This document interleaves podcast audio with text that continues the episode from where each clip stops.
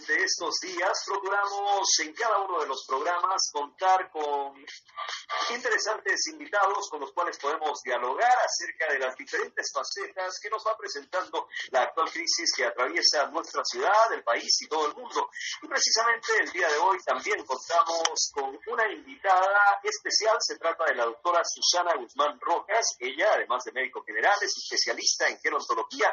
Así que vamos a dialogar un poco con ella acerca de su rama y todo lo que atañe precisamente a esta especialidad en lo referente a la crisis que se atraviesa actualmente. Buenos días, doctora. Un placer saludarle desde Superplaza Panamericana. Agradecemos que nos permita contar con un espacio dentro de su tiempo. Buenos días. Muy buenos días, mis, mis estimados radioescuchas. Pues es un gusto para mí estar eh, poderme comunicar a través de, la radio con todos eh, los radio oyentes y hablarles sobre esta especialidad, la gerontología, que es una rama muy, muy noble. Eh, la, la gerontología pues es el estudio del adulto y el adulto mayor. tenemos explíquenos un poco más hacia dónde se orienta el campo de acción precisamente de su especialidad, que como usted lo manifestaba, tiene que ver con el cuidado y atención de los adultos mayores. El campo de la especialidad es eh, eh, enfocado hacia la psicología del adulto mayor, específicamente del adulto y del adulto mayor. A partir de los 45, 50 años, los pacientes eh, no solamente deben estar siendo atendidos, o sea, un chequeo general médico es importante, pero también la psicología del adulto y del adulto mayor debe ser eh, considerado ya en esta etapa de vida, más no se diga a partir de los 80 años. Comprendemos, doctora. Y obviamente sabemos que en la actual crisis sanitaria que enfrenta nuestro país y todo el mundo, los adultos mayores han sido reconocidos como uno de los grupos más vulnerables. Eh, ¿Cuáles podría decirnos usted que son los factores que contribuirían para que una persona mayor tenga mayores probabilidades de sufrir complicaciones en caso de contraer el virus? Eh, bueno, primero tendríamos que abordar que en esta crisis sanitaria provocada por el COVID, eh, por el SARS-CoV-2, actualmente pues denominado COVID-19, que es un coronavirus que pues fue desde obtenido de los animales y fue hacia el humano. Entonces, a partir de ello, pues comenzaron los estudios e investigaciones y pues los, como ya abordando la pregunta que usted me hacía, se determinó que los adultos mayores eran los, los más susceptibles a esta, a esta enfermedad o infección por el virus, por el coronavirus, debido a que Claro, es debido a que existe una morbilidad en estos pacientes ancianos porque ellos tienen varias patologías. Algunos presentan diabetes, otros hipertensión, otros cardiopatía. Entonces, todas estas complicaciones los hacen más susceptibles a los ancianos y más no se diga si ya han adquirido la infección del coronavirus. Ahora, pues, ¿Por qué? Porque el sistema inmune de la mayoría de ancianos eh, se podría decir es más lento, a veces también está devastado por otras patologías, inclusive el cáncer también hace que la inmunidad del anciano, o sea, las defensas sean bajas y ellos estén más proclives a que a sufrir la infección por coronavirus. Entonces, pues el llamado que se ha hecho desde el inicio y de acuerdo a los estudios científicos es de que el anciano es quien debería estar menos expuesto a, a digamos, a un a esta, a esta infección por coronavirus. Menos expuesto quiero decir que si ya hay en la familia o hay una sospecha de que un familiar ha estado ya con la, la infección por coronavirus, ha sido positivo. Entonces, eh, hay que tener muchos más cuidados en caso de que ya haya un paciente dentro de la familia o haya una sospecha de un contacto inclusive del cuidador con alguna persona que ha estado con la infección del coronavirus. Eso es cuando ya hay la infección, pero en caso de que no exista, no se determine la infección, entonces pues el, hay que tomar medidas preventivas más em, em, mucho más rígidas. Entonces, entonces el, el lavado de manos, por ejemplo, eh, que sea más frecuente precisamente hacia eso se dirigía mi siguiente interrogante.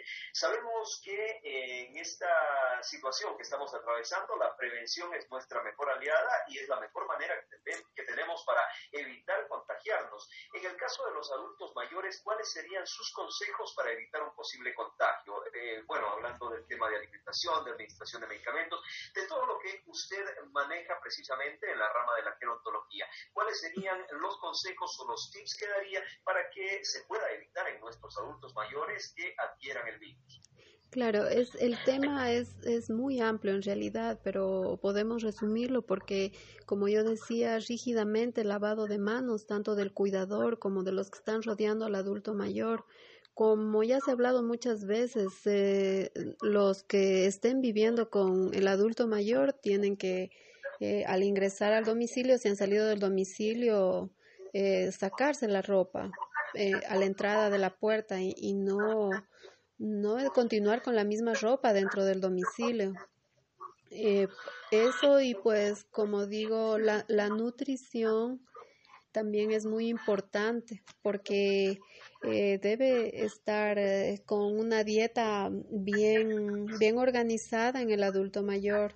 Sus comiditas no pueden faltar en él, pues inclusive si ha estado tomando vitaminas, eh, no olvidar de darle la vitamina al, al abuelito, al anciano, para que, eh, sobre todo las que se están manejando últimamente, la vitamina C, la vitamina D, pero claro que algunos alimentos también contienen la vitamina C, por ejemplo, la naranja, y, y a más de eso, la naranja, por ejemplo, tiene hierro también, tiene calcio, entonces es completa. Otros alimentos, por ejemplo, el huevo tiene vitamina D, la leche también tiene vitamina D, tiene calcio.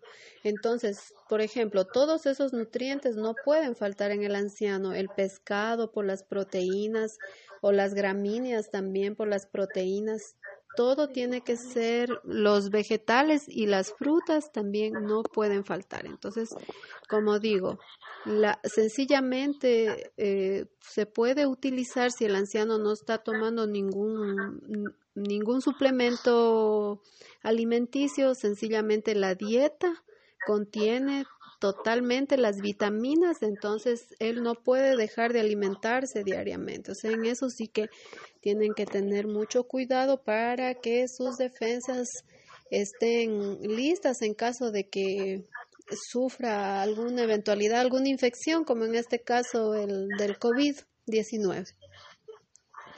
Por supuesto, doctora, comprendemos totalmente.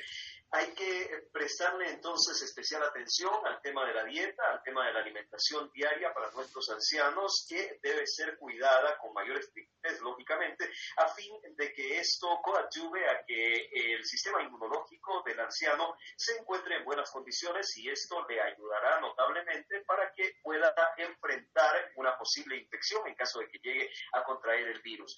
Y bien, doctora, a pesar de que el adulto mayor sea probablemente una de las personas que esté menos expuesta a tener que salir de su casa. Sin embargo, la persona que tiene a su cargo el cuidado del anciano sí tiene que hacerlo, tiene que eh, dirigirse a distintos sitios justamente con la intención de adquirir los productos de primera necesidad, de adquirir medicina y bueno, esto hace que se vea obligado a tener contacto con otras personas.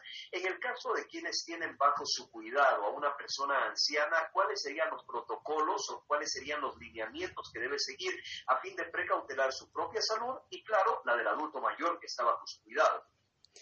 Es que, bueno, con respecto a su pregunta, depende si el cuidador es un cuidador eh, que ya está dentro de casa o también es un cuidador que, que, trabaja con el anciano. Entonces, si, si es, por ejemplo, un familiar, lo mejor que se le podría recomendar es que no salga ese cuidador.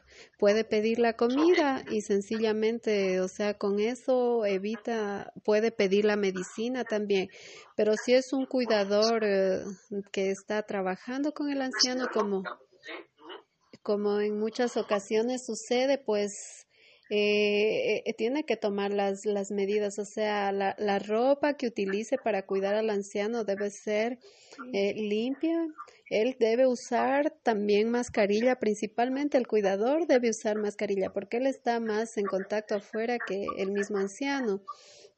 Él, eh, más, más, más peligra el anciano que el cuidador. El cuidador debe usar mascarilla para no contaminar al abuelito. Y pues eso sería preferible que el, el cuidador, eh, más aún si se trata de un cuidador externo que no pertenezca a la familia, tenga una ropa totalmente mm, aparte de la que ocupa diariamente para poder este, atender al anciano, ¿verdad? Así es, tiene que hacer, eh, bueno, generalmente ya sabemos que el anciano tiene muchas etapas, digamos, si vamos a hablar de un anciano que está encamado y que necesita eh, eh, que necesita el cuidador que lo movilice, pues él sí tiene que usar guantes, mascarilla y bata el cuidador. O sea, eso, eso no puede faltar para el cuidador. Los, los mismos familiares deben dotar de la implementación a ese cuidador. No esperar que el cuidador llegue implementado. Ok, doctora, totalmente. Muchos adultos mayores llevan adelante terapias físicas en centros especializados, doctora. Sin embargo, en esta época obviamente se dificulta que puedan ser trasladados a estos centros. ¿Qué tipo de plan alternativo se podría manejar en estos casos para que las terapias que mencionábamos se puedan llevar a cabo en casa y no se vean interrumpidas en su totalidad? Eh, muchos terapistas físicos trabajan a domicilio, incluso el mismo Ministerio de Salud Pública, el IES tienen sus fisioterapeutas que ya conocen a los pacientes que, que tienen este tipo de terapia de ejercicios, porque es muy importante que tanto el adulto mayor que, que no es tan frágil como el que tiene mucha fragilidad, o sea, el encamado, debe recibir los ejercicios y las terapias, tanto psicológicas como físicas. Ok, doctora, lo, ideal sería entonces procurar a medida de lo posible que estas terapias no se vean interrumpidas durante el lapso de la cuarentena.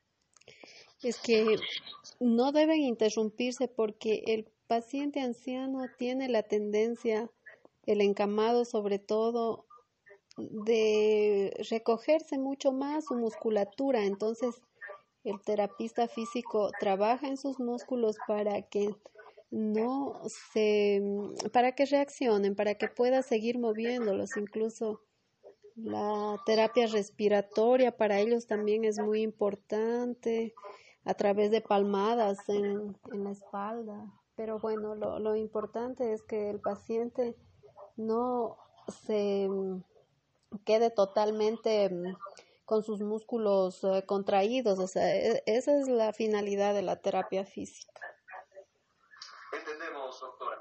¿Qué sucedería si, por ejemplo, un adulto mayor que está con nosotros, que vive con nuestra familia, empieza a presentar un síntoma que podría tratarse de un inicio de contagio del virus? Eh, ¿cuáles, sería, ¿Cuáles serían los pasos que debería seguir la familia o el cuidador, en caso de que esté con él, ante un posible contagio de, de COVID-19? Eh, ¿Cuáles serían los primeros pasos que se deberían dar?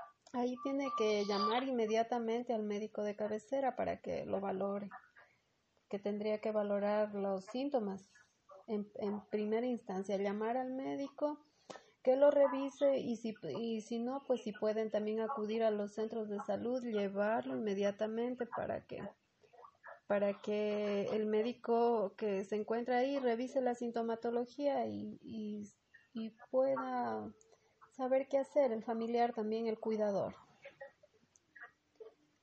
Ok, doctora. Eh, hablábamos con usted al iniciar este diálogo en su rama, la gerontología, una parte muy importante es la parte psicológica del paciente. Y es indudable que un confinamiento como el que estamos viviendo eh, tenemos consecuencias en el estado de ánimo para todos y yo creo que esto se puede ver aún más agravado en el caso de un adulto mayor. ¿Cuáles serían las recomendaciones que, que daría usted a los familiares para que puedan evitar los cuadros de tristeza o quizá incluso de depresión en los ancianos? Sí, eso, eso como es amplio de abordar una depresión en un anciano, una psicosis también, pero uh, digamos que es la psicopatología que se está manejando en los ancianos al momento tiene ocho causas en realidad. Por ejemplo, miedo a lo desconocido. También ellos tienen vergüenza de un comportamiento o, un tipo de culpa, por ejemplo, en los ancianos conscientes. Ellos pueden decir, eh, por ejemplo, vergüenza me refiero a decir, se siente culpable el anciano, por ejemplo, de estarse tocando la cara cada rato, que eso no se debería hacer. O también tenemos, eh, o sea, estoy refiriéndome a la psicopatología que puede presentar el anciano en el momento antes de llegar a una depresión. También ellos tienen una visión en túnel que se llama, pero debe ser manejada por el cuidador y el cuidador debe decir al paciente que esto va a tener un final también. Pero como digo, sí, como digo, todo, todos estas, eh, estos signos, digamos, que va a somatizar el anciano, por ejemplo, el miedo, la visión en túnel que les estoy diciendo, también la vergüenza, tal vez se sienta culpable el mismo anciano de haberse contagiado. Todas estas situaciones hay que manejar. Asimismo, eh, eh, todo, todos estos, estas, digamos, estas, esto puede llegar a somatizar el anciano. Y lo que hay que hacer en este caso, como usted dice, es disminuir, tratar de disminuir el aislamiento que tiene, a pesar de que se diga que, que, el anciano debe aislarse mucho más, pero más bien eh, tomando las medidas preventivas, más bien eh, visitarlo o llamarlo, hacerle compañía de alguna manera, no solo el cuidador, sino más importante y más alegría creo que le da a un anciano que un familiar lo visite que una persona extraña. Entonces, no debemos aislar mucho al anciano porque sí puede caer en un cuadro de depresivo. Los cuidados antes que todo. Doctora, y hablando de ello, precisamente hoy en día estamos contando con tecnologías muy interesantes que nos permiten realmente, aunque no sea de forma personal, pero sí de forma virtual, estar en contacto con nuestros seres queridos. Eh, creo yo que esta podría ser una alternativa también para poder hacer compañía a nuestros adultos mayores. ¿Qué opinión tiene usted al respecto? Así es, las redes sociales nos, nos sirven de mucho. Eh, pues una llamada, como digo, una videollamada, es muy importante en donde, así es, en donde el anciano siente que no, no está aislado totalmente, a más de lo que él ya pasaba aislado, ahora pues eh, siente en realidad el aislamiento y eso puede traer consecuencias de depresión y pues no es consecuente que, caiga un anciano en depresión, ya que eh, ahí sí, por ejemplo, la diabetes, si es un diabético, entra en acción porque, de acuerdo a estudios, el 50% de, de ancianos diabéticos son muchísimo más propensos a que eh, se infecten por el COVID-19 y aún más si están depresivos, salvo que ya la diabetes en sí ya trae depresión al anciano. Entonces, estamos en un realmente en un cuadro muy muy complicado enfrentándonos a una situación muy difícil todos así es. Sin duda, doctora. Y obviamente nuestros ancianos, nuestros adultos mayores requieren aún mucho más cuidado y mucha más atención. En la parte final de este diálogo, doctora, sus últimas palabras, tal vez algún consejo o sugerencia que quisiera dar a todas las familias que tienen dentro de ellas a un adulto mayor y que obviamente deben atenderlo y deben cuidarlo con mucha prolijidad durante estos días. Le escuchamos. Bueno, yo el, mi consejo mi consejo más más sabio es que recuerden que nuestros padres dieron mucho por nosotros y que algún día eh, tenemos que devolver ese cariño y ese cuidado. Ellos nos cuidaron mucho.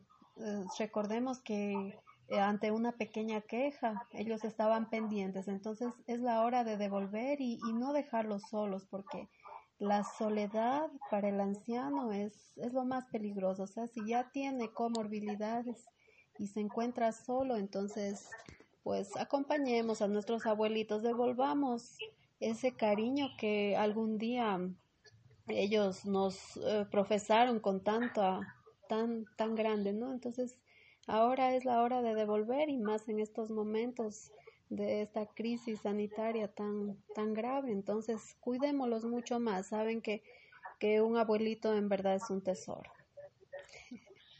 Así es, doctora, totalmente de acuerdo coincidimos. Queremos agradecerles nuevamente por haber atendido nuestra invitación, por habernos regalado un espacio de su tiempo. Entendemos que hay que darse un espacio para las distintas actividades, así que valoramos muchísimo este tiempo en el cual hemos podido conversar y hemos podido dialogar con usted. Doctora, agradecerle nuevamente por haber atendido nuestra invitación. Muchísimas gracias a a Super Láser, sobre todo a usted también por su buena voluntad y pues esto le agradecerán todos porque eh, realmente sí se necesita una guía, pues eh, de todas maneras si necesitan algún otro consejo, yo estoy haciendo telemedicina, eh, pues... Eh, ¿Nos podría dar a conocer cuáles son los medios de contacto? Para que las personas puedan eh, conversar con usted? Eh, pueden llamarme o enviarme mensajes al WhatsApp o podemos comunicarnos por videollamada al 099 070 6460. Por videollamada, digo por WhatsApp al 099 070 6460. Eh, llámenme, pues este, en este momento nosotros los médicos eh, realmente nos interesa mucho ayudar a la comunidad porque es somos todos, no es solo uno. El cuidado de uno significa el cuidado de 10 personas, el contacto con 10 personas. Entonces, valga la oportunidad y estoy para servirles. Doctora, felicitamos esa actitud altruista suya y del cuerpo médico en general, que en esta situación tan crítica que estamos atravesando han tenido que estar ahí en primera línea de batalla confortando a las personas que quizás se han visto ya contagiadas y obviamente, como es su caso, también ayudando a las familias y a la colectividad en general para que tengan una línea a la cual apegarse y evitar posibles contagios. Volvemos a agradecerle a la doctora y continuamos con la programación del día de hoy. Fue la doctora Susana Guzmán Rojas, médico general y además gerontóloga de nuestra ciudad, con quien tuvimos la oportunidad de conversar el día de hoy. Continuamos con más de satélite en esta mañana de viernes y antes de la pausa publicitaria, algo de música que viene junto a Cani García.